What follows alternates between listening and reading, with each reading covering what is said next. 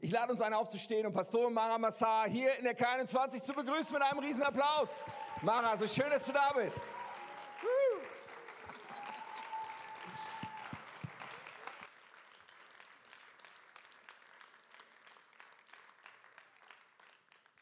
Vielen Dank. Guten Morgen. Ich hatte in der Tat schon einen super Morgen. Allein die Fahrt von Celle nach Wunsdorf war Vitamin D pur. So, richtig gut, hat mir gut getan.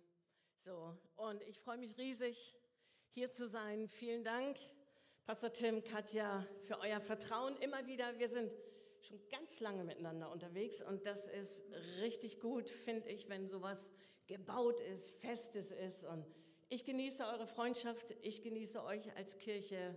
Ihr seid klasse. Ich bin begeistert über euch und mit euch und lasst uns gemeinsam vorwärts gehen und die Gemeinde nach vorne bringen, auch in dieser Region, in der wir leben. Hey, das Beste kommt noch. Das, das Beste kommt noch und die Kirche spielt da eine wesentliche Rolle, Menschen zu erreichen und zu sehen, dass Menschenleben transformiert werden. Und ich nehme jetzt mal diese Welle auf, die Tim zugespielt hat durch äh, diese Geschichte Jesus sagt, wir gehen ans andere Ufer und dann kommen diese Wellen.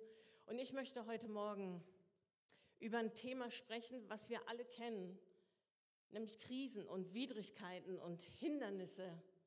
Und wie gehe ich denn damit um? Was mache ich damit in meinem Leben? Und ich äh, bin in einem neuen Fitnessclub. Warum lacht ihr? Wirklich? So, äh, ich habe äh, nicht weiter verlängert bei meiner alten Stelle und jetzt hat ein ganz neuer aufgemacht. Drei Minuten zu Fuß. Ich meine, das ist mein Deal, richtig? Genau, und da bin ich und da gibt es äh, neue Geräte und da gibt es vor allen Dingen neue Trainer und neue Trainingspläne. Und äh, dies ist hier kein, kein Gymnastikband, ne, so dies, das ist meins ja gar nicht, sondern das ist so ein Stretchband. Kennt das jemand? Ja? Also, ich äh, wurde dann gefragt, was möchtest du denn für einen Trainingsplan an den Geräten oder wie sieht es denn aus? Was möchtest du denn tun und für deinen Körper und so? Und ich habe gesagt, naja, ich würde gern einzelne Muskelpartien definieren, wie man so schön sagt. Also stärken. Ich könnte euch ein paar zeigen, an meinem Körper mache ich jetzt nicht was ich denke, was gut ist zu stärken und äh, wirklich gut in Shape zu bringen.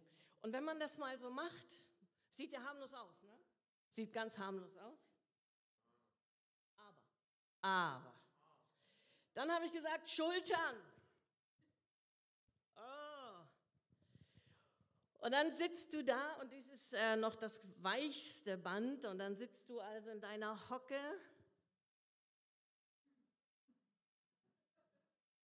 Wann sagt er Stopp? Bauch rein, durchatmen. Und dann habe ich gesagt, ich habe doch nur gesagt, ich möchte Muskeln definieren.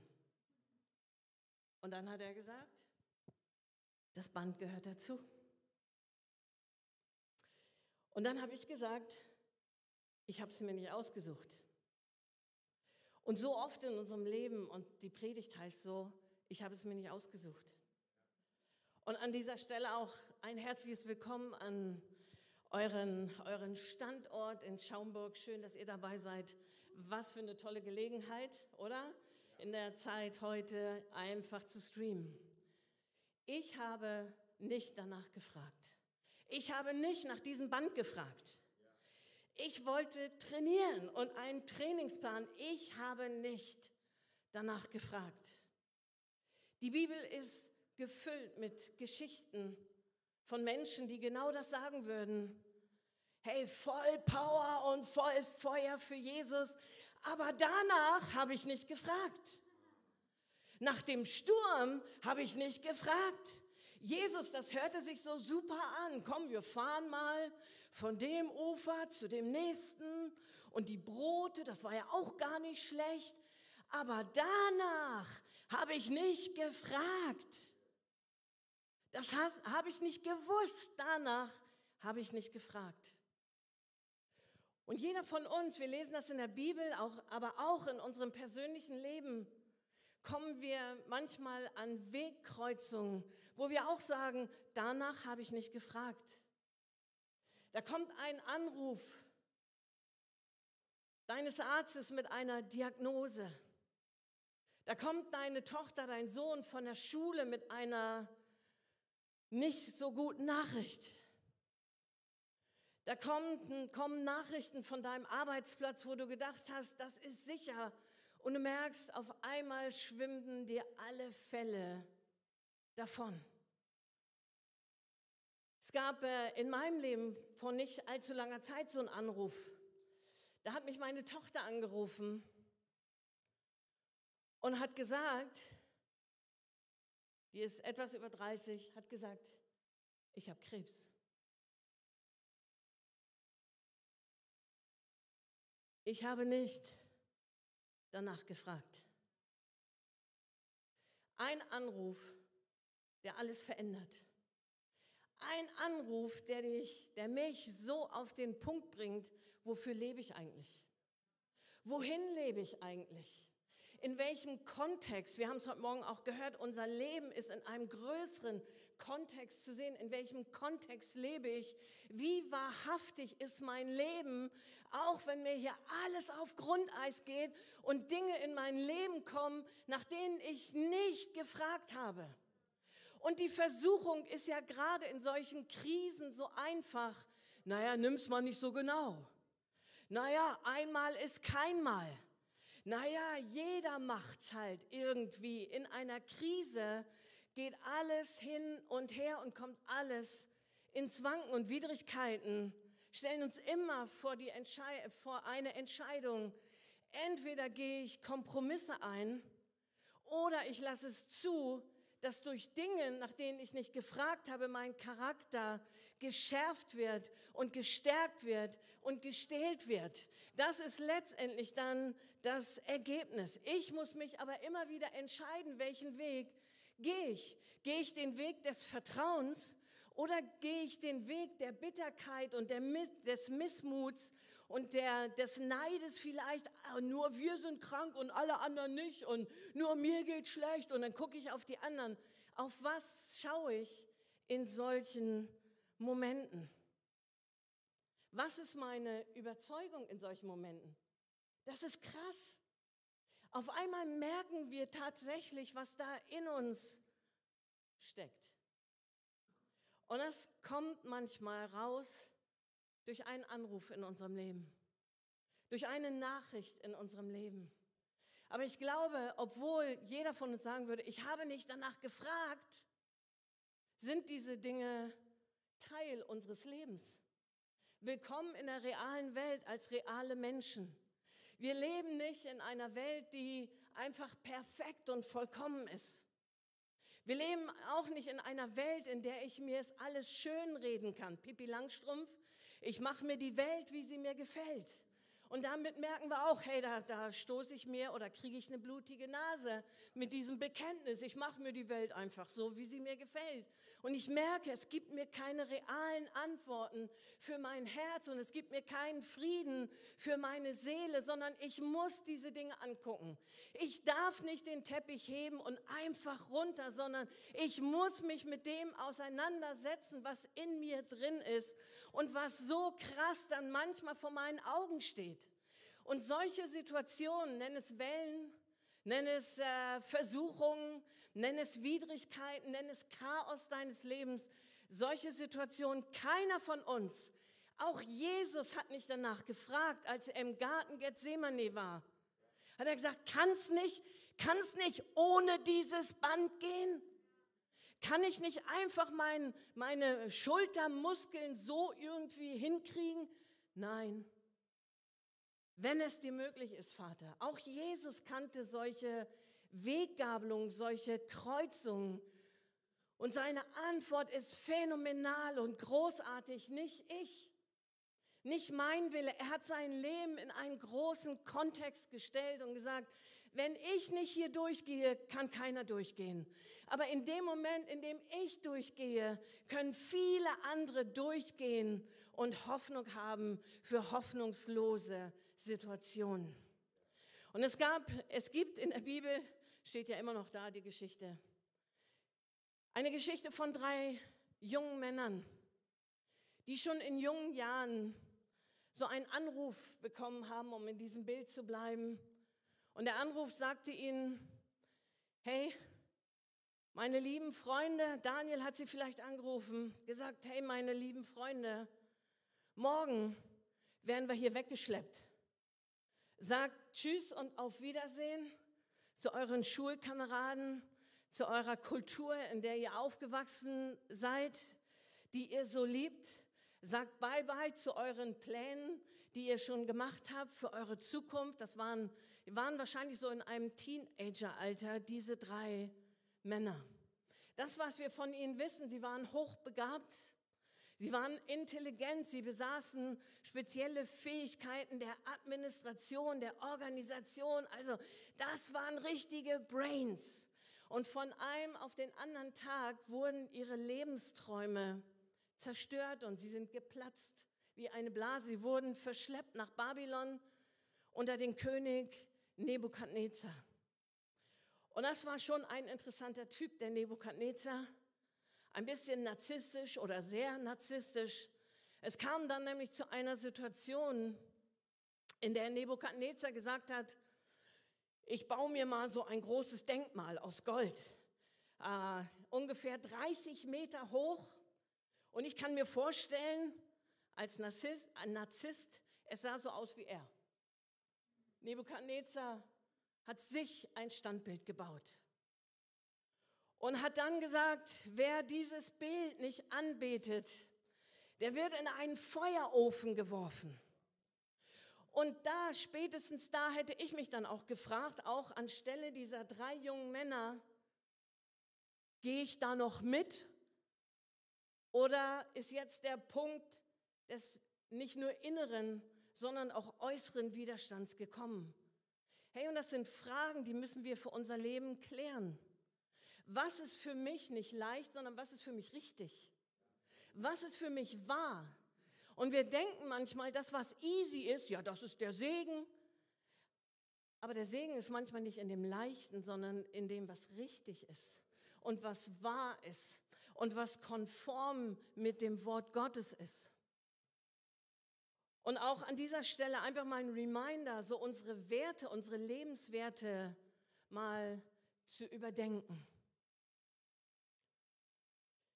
Und dann kam sie in eine Situation, ich lese es mal vor, Daniel 3, Vers 6. Wer aber nicht niederfällt und anbetet, der soll sofort in den brennenden Feuerofen geworfen werden. Das war Realität auf einmal für diese drei jungen Männer. Wenn ihr euch nicht anbetet, wenn ihr das äh, Denkmal nicht anbetet, dann werdet ihr in den Feuerofen geworfen. Und das war ja real. Manchmal denkt man, ja, das ist eine schöne Geschichte, aber stell dir mal vor, es ging jetzt um ihr Leben. Es ging um ihr physisches Leben. Es ging um eine Bedrohung um ihr Leben. Es ging nicht um 3,50 Euro. Es ging um ihr Leben. Und das Krasse daran ist, selbst die Arbeitskollegen, sie haben sich dann nicht gebeugt. Als der Klang dann ertönte, wo sich alle niedergebeugt haben, haben sie sich nicht niedergebeugt. Und da gab es so Petzer, vielleicht Arbeitskollegen. Ich meine, wer schon mal gemobbt worden ist, der kann sich jetzt vorstellen, wie sich das anfühlt. Die sind dann zum König gegangen und haben gesagt, die haben sich nicht niedergebeugt. Woraufhin Nebukadnezar dann natürlich reagieren musste und gesagt hat, sie werden in den Feuerofen geworfen und er sprach dann mit ihnen. Und ich, ich möchte uns heute mitnehmen in zwei spezielle Verse oder in die Antwort dieser drei jungen Männer hinein. In Daniel 3, Vers 17 bis 18 heißt es dann, Schadrach, Meschach, Abednego antworteten und sagten zum König Nebukadnezar, wir haben es nicht nötig, dir ein Wort darauf zu erwidern. Ob unser Gott, dem wir dienen, uns retten kann, sowohl aus dem brennenden Feuerofen als auch aus deiner Hand, König, wird er uns retten. Oder ob nicht. Es sei dir jedenfalls kund, König, dass wir deinen Göttern nicht dienen und uns vor dem goldenen Bild, das du aufgestellt hast, nicht niederwerfen werden. Sie haben eine ganz klare Entscheidung getroffen, obwohl es da nicht irgendwie jetzt eine Diskussion gab und sagt, hey Nebukadnezar, können wir mal einen Konsens finden? Es gab keinen Konsens. Es gab keinen, können wir irgendwo uns hier mal in der Mitte treffen. Es gab nur ein Entweder oder. Und sie hatten in ihrem Herzen und wussten in ihrem Herzen, hier treffen wir eine Entscheidung. Und deshalb mein Gedanke, ich möchte das überschreiben mit, kultiviere deinen Glauben. Auch in diesen Zeiten der, der Krise und Widrigkeiten kultiviere deinen Glauben. Und kultivieren heißt urbar machen. Etwas, was nicht erschlossen ist, erschließe neues Land. Kultivieren heißt pflegen, aber auch schützen. Wie schnell sind wir in solchen Zeiten dabei und wir schmeißen unser Vertrauen auf Gott. Heißt ja, Glaube ist ja Vertrauen auf Gott. Wie schnell sind wir dabei und wir stellen alles in Frage. Die Urfrage aller Urfragen, hat Gott wirklich gesagt? Ist Gott wirklich gut? Und unsere Zweifel gehen immer in diese Richtung. Wir stellen die Güte und die, die Klasse unseres Gottes immer als erstes in Frage. Warum? Weil wir in unserem Kopf immer noch ein Bild haben von einem Gott, der gefälligst nach unserer Nase tanzen, nach unserer Pfeife zu tanzen hat. Wenn es mir nicht gut geht, dann mag Gott mich nicht mehr. Wenn etwas nicht so funktioniert, oh, da habe ich aber was Falsches getan. Und diese drei Männer, sie lernen uns etwas ganz anderes. Sie lernen uns, dass Glaube nicht etwas Statisches ist, dass Glaube nicht etwas ist, was ich tun könnte oder wie eine Formel ist oder ein Werk ist und du musst nur das glauben und dann steht der Mercedes in deiner Garage, sondern der Glaube ist Vertrauen an eine und auf eine Person. Und dem geben sie hier so hervorragend Ausdruck. Glaube ist nicht etwas Mechanisches. Oder glaub mal an deinen Glauben. Oder glaub mal an deine Gebete. Oder glaub mal an irgendwas, so eine Formel, und dann wirst du es haben. Und wenn ich es nicht habe, naja, dann habe ich versagt. Das ist doch eine Werksgerechtigkeit. Sondern Glaube ist, dass Jesus uns eine Tür geöffnet hat, dass wir ihm überhaupt vertrauen können. Glaube beruht auf einer Begegnung mit dem lebendigen Gott. Und dazu sind wir eingeladen, jeden Tag, in jeder Situation, in jedem Umstand, um genau das zu erleben. Ich kann auf der Höhe sein, ich kann im Tal sein, ich kann im Zickzackkurs gehen, ich kann klar sehen, ich kann in der Dunkelheit oder im Licht sein. Das eine steht, dass unser Gott an unserer Seite ist. Und das war genau das Bekenntnis dieser drei jungen Männer im Feuerofen. Und Glaube ist auch nicht Gefühle. Bevor wir uns hier das Bekenntnis nochmal genau angucken, Glaube ist nicht Gefühle. Ah, ich krieg manchmal die Krise. Menschen kommen und sagen, ja, da, da muss ich erst, da muss ich erst das richtige Empfinden dafür haben. Wenn es darum geht, könntest du dich nicht beteiligen mit 50 Euro an irgendwas. Kannst du, na, ich brauche erst das Empfinden, brauche erst das Gefühl. Ja, Intuition gehört auch zum Glauben. Natürlich, im Glauben gehe ich Schritte in diese Richtung. Natürlich. Aber ich kann mich beim Glauben nicht auf meine Gefühle verlassen, sondern wir werden sehen, Fakten sind Freunde und nicht Gefühle sind Freunde. Weil Gefühle, liebe Freunde, Gefühle gehen auf und ab. Und sie sind wetterabhängig und situationsabhängig. Und manchmal in meiner Seele, wenn ich danach gehen würde, hey, dann hätte ich viele Dinge nicht getan, die ich trotzdem getan habe. Ich glaube an einen Aberglauben, an den Glauben, der sagt, aber Gott kann. Die Situation ist nicht so prall, aber Gott kann. Und das ist das, was die Jungs hier gemacht haben. Und lasst uns doch nicht aufs Glatteis gehen, weil das ist so hartnäckig manchmal in unseren Köpfen. Wenn etwas nicht so eintritt, wie wir es erbeten haben oder wie wir es uns gewünscht haben, dann kommt sofort die Anklage oder die Anfrage, habe ich genug gebetet? Und hat der genug gebetet? Oder habe ich nicht zu Jesus, sondern nur zu Gott gebetet? Und hätte ich mehr den Heiligen Geist? Und dann kommen all diese Dinge in unser Leben. Glaube ist eine Beziehung. C.S. Lewis sagt es so, ich äh, sage es gleich auf Deutsch.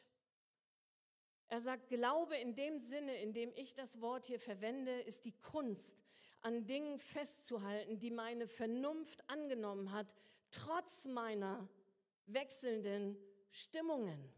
Und ich finde das super ausgedrückt. Und deshalb das, was die Jungs hier im Angesicht des Feuerofens sagen, ist letztendlich, sie halten ein Bekenntnis hoch.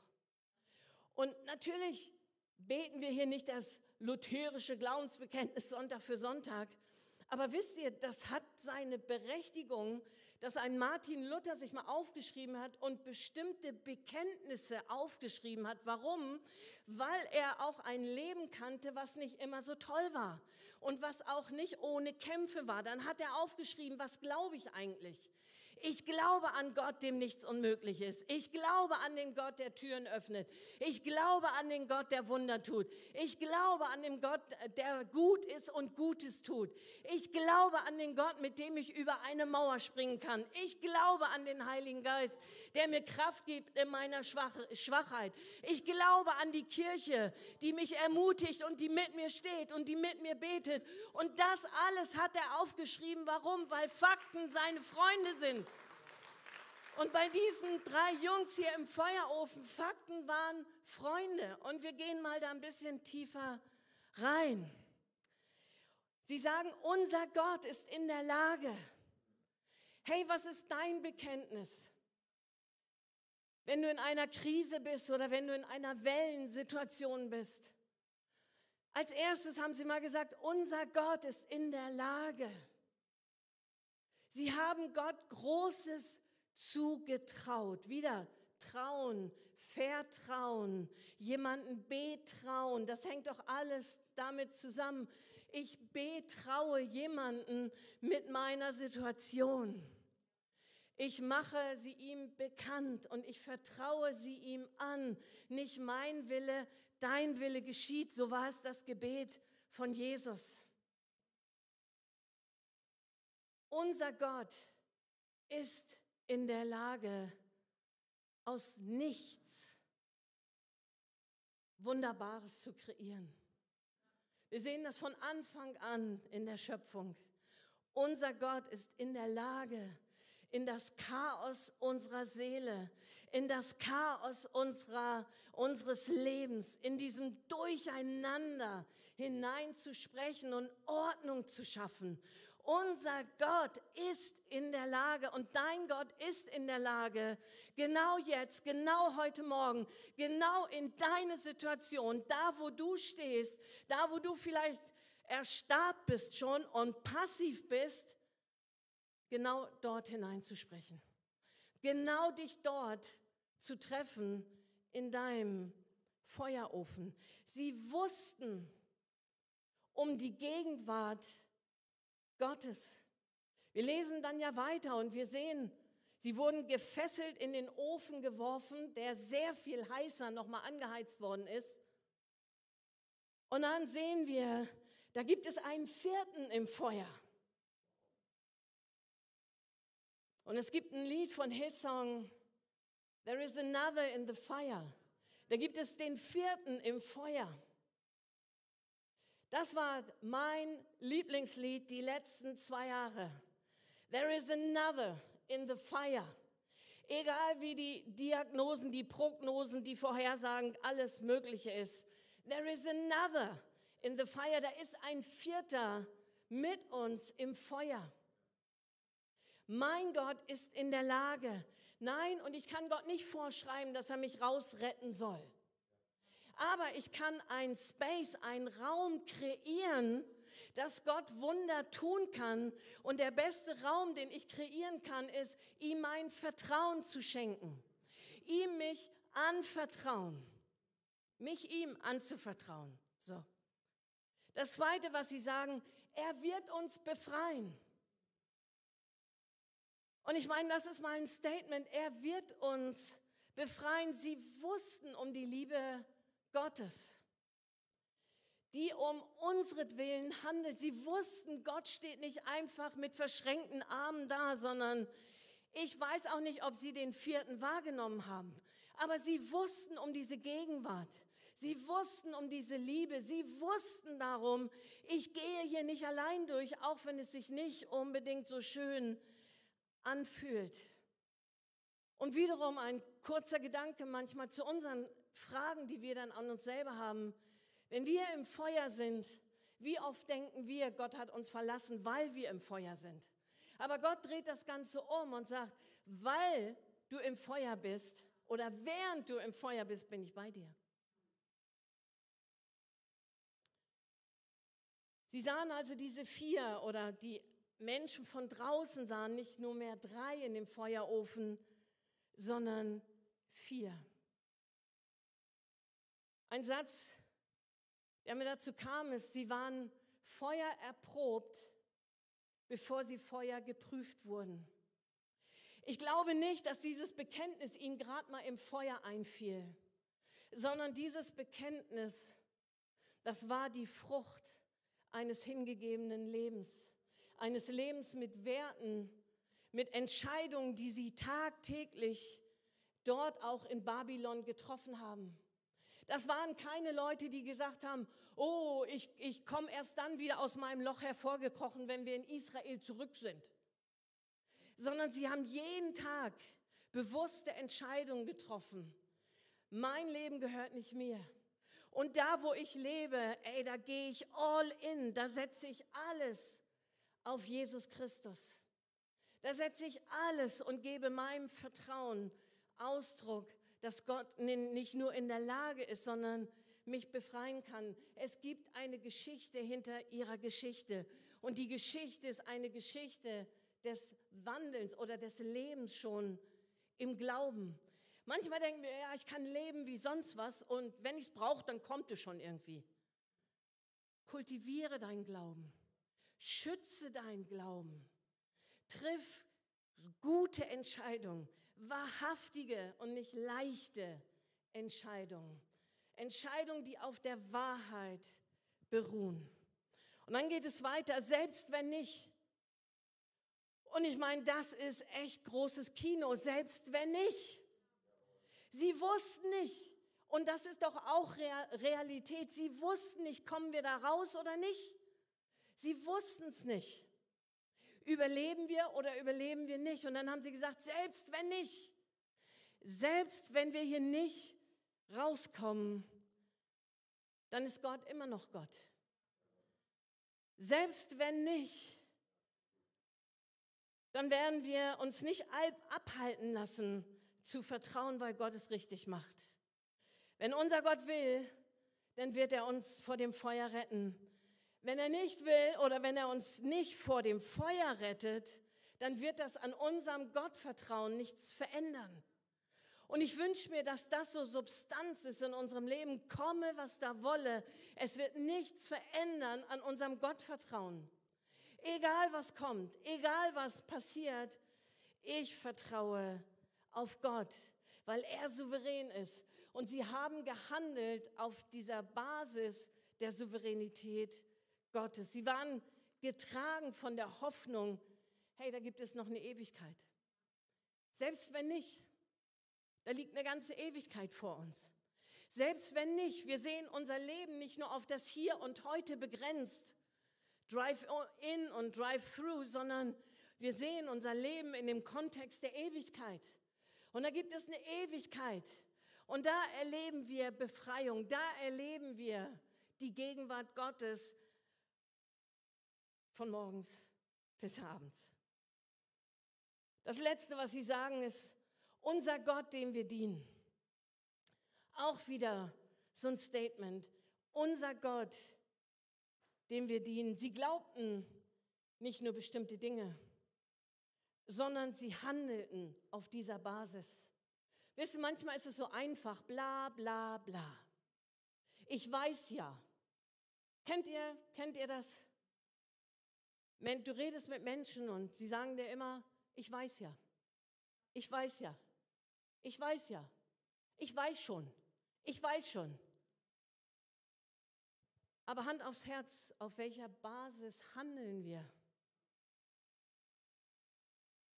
Das Handeln und nicht nur das vermeintliche Wissen.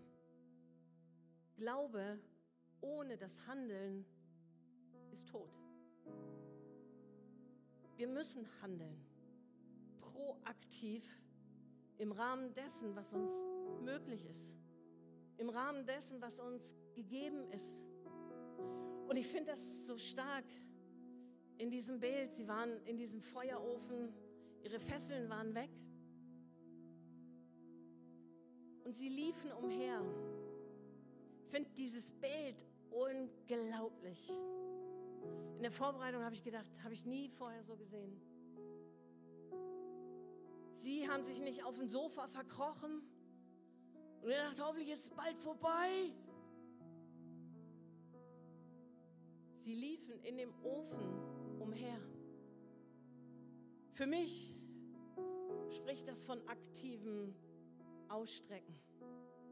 Für mich spricht das von proaktivem Handeln. Für mich spricht das darüber, sie haben Lösungen gesucht und blieben nicht in ihren Problemen stecken. Und das finde ich großartig. Diese drei jungen Männer, ob sie den vierten gesehen haben oder nicht, sie haben auf der Basis ihres Vertrauens gehandelt. Und sie wussten, mein Gott ist in der Lage. Sie wussten, dem Gott, dem wir dienen, der ist verlässlich. Sie wussten, wem sie gehörten oder wem sie gehören. Wisst ihr, dort in Babylonien hat man ihnen ja diese Namen gegeben, Shadrach, Meshach, Abednego. Eigentlich hießen sie Hanania, Michael, dritt muss ich nachgucken, Asaja. Und diese Namen bedeuteten oder bedeuten, Hanania bedeutet, Gott ist gnädig. Und ich kann mir vorstellen, wie Hanania dort im Ofen das ausgerufen hat und nicht gesagt hat, ich bin Schadrach, sondern nein, ich bin Hanania. Das ist das, was in mir lebt. Ich diene einem Gott, der gnädig ist.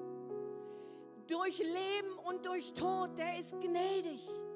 Durch Diagnosen und Widerstände und Wellen durch. Ich glaube an Gott, der gnädig ist. Der Michael. Ich kann mir vorstellen, wie er da im Ofen hin und her gegangen ist und gesungen hat, wer ist wie Gott? Wer ist wie er? Wer tut so große Wunder groß? Das war Michael, der in, im Angesicht des Feuers das Angesicht seines Gottes gesucht hat und gesagt, wer ist wie Gott? Feuer, Nebukadnezar, Tod und Widerstände und Krankheit. Wer ist wie Gott, der all das überwunden hat? Der dritte, Asaja, Gott hilft. Das war der Fürbitter in dieser Runde. Wahrscheinlich ist er umhergegangen. Oh Gott, hilf. Oh Gott, hilf. Oh Gott, hilf. Ich weiß jetzt, warum meine Mutter mir den Namen gegeben hat. Oh Gott, hilf. Oh Gott, hilf. Und so geht es uns doch oft auch. Wir haben nur noch dieses eine knappe Gebet. Gott, hilf. Gott, komm zu meiner Hilfe. Und das finde ich so stark. Sie haben ihre Namen nicht, auch in ihrem Leben nicht verändert. Sie haben die Kultur von Babylonien nicht absorbiert in ihrem Leben, sondern da lebte etwas, was sehr viel stärker war in ihrem Leben. Und ich denke, hey, sie fordern uns heraus, sie ermutigen uns, sie laden uns ein, dass wir uns positionieren in einer schon schwierigen und herausfordernden Zeit, in der wir leben. In Zeiten der Ungewissheit, in Zeiten der Bewegung ist das so eine Geschichte, eine Begebenheit, die uns doch auf den Plan ruft und sagt, hey, ich mach mal meine Werte fest. Ich setze meine Werte fest. Ich setze fest, wem ich glaube und wem ich vertraue. Ich setze mein Bekenntnis fest. Vielleicht setzt du dich heute Nachmittag mal hin und sagst, hey, das ist mein Vers. Vielleicht Gott ist gut und er tut Gutes. Weißt du, wenn du in einem Sturm bist und du hast das Bekenntnis, Gott ist gut und er tut Gutes, dann trotzt du jedem Sturm. Weil in deinem Herzen eine Realität ist, Fakten sind Freunde, da lebt ein Freund, der dir im Angesicht der Wellen sagt, ich habe einen guten Gott. Und er tut Gutes, auch wenn ich es nicht verstehe. Auch wenn meine Stimmungen schwanken und wechseln, wie C.S. Lewis hier gesagt hat. Das ist mein Bekenntnis. Lass uns doch gemeinsam aufstehen heute Morgen. Und ich möchte gerne für Menschen beten unter uns, die sagen, das ist mein, mein Step. Ich möchte als allererstes, möchte ich heute Morgen mein Vertrauen zu Jesus ausdrücken, indem ich ihm mein, mein Herz öffne, mein Leben übergebe. Mit meinem Mund bekenne, dass Jesus der Herr ist. Und als zweiten Schritt möchte ich für Menschen beten, die sagen, ich hock gerade in so einer Situation. Und ich wünsche mir so sehr another man in the fire dass ich das erlebe, dass ich das sehe. Und ich glaube, Jesus ist hier. Und er möchte dir begegnen. Und so als allererstes, lass uns doch mal Privatsphäre einfach auch kreieren und Augen schließen. Für die, die jetzt sagen, Jesus, ich möchte, dass du in mein Leben kommst. Ich möchte heute Morgen diesen Vertrauensschritt gehen und mich ausstrecken zu dir. Und ich bitte, dass du mir vergibst, dass du mir ein neues Leben schenkst, dass du mir die Tür auftust, dir zu begegnen und dich zu sehen. Und Jesus sagt dir heute Morgen, ich stehe vor deiner Tür und ich klopfe an. Wenn du meine Stimme hörst oder gehört hast und die Tür auftust, dann komme ich. Und Jesus hat den Preis für dich schon bezahlt am Kreuz, als er für dich gestorben ist. Er hat den Preis bezahlt für deine ganze Getrenntheit, dein ganzes Chaos, dein ganzes, für dein ganzes Leben hat er den Preis bezahlt, damit du Freiheit erlebst. Und wenn du hier bist und es ist an diesem Morgen deine Entscheidung, möchte ich dich bitten, dass du mir kurz deine Hand zeigst, damit ich weiß, für wen ich bete und mit wem wir beten. Ist hier, der sagt, das ist mein Schritt an diesem Morgen?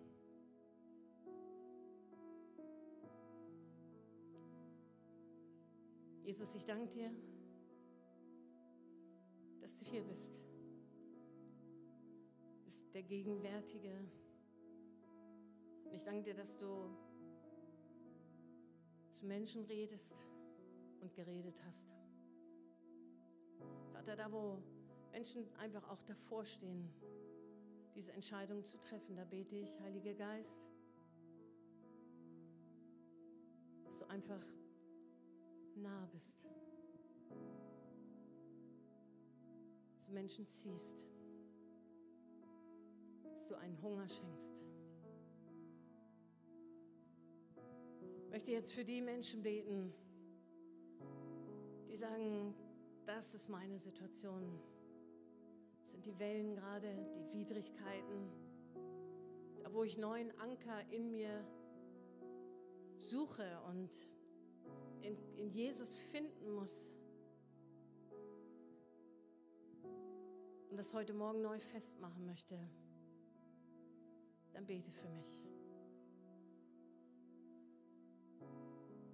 Da wo du stehst, gib mir doch kurz ein Handzeichen und ich würde so gerne für dich beten, dass Jesus dein Vierter ist. Dankeschön. Jesus, ich danke dir und wir stehen gemeinsam vor dir. Wir alle kennen solche Situationen. Es geht vielleicht nicht physisch um, um unser Leben, aber es geht um unsere tiefste Tiefe, wo wir merken, es schwimmt und da bin ich nicht verankert. Ich danke dir, dass du Anker legst in diesem Moment. Dass du neu deinen Frieden schenkst. Neu die Gewissheit schenkst, dass du der Vierte im Feuer bist. Dass du der bist, der seine Gegenwart niemals zurückhält, sondern immer präsent, immer an unserer Seite ist. Und dafür danke ich dir. Was für ein Segen. Gott hilft. Was für ein Segen, wer ist wie Gott? Was für ein Segen, Gott ist in der Lage. Danke dafür, Jesus. Amen. Amen.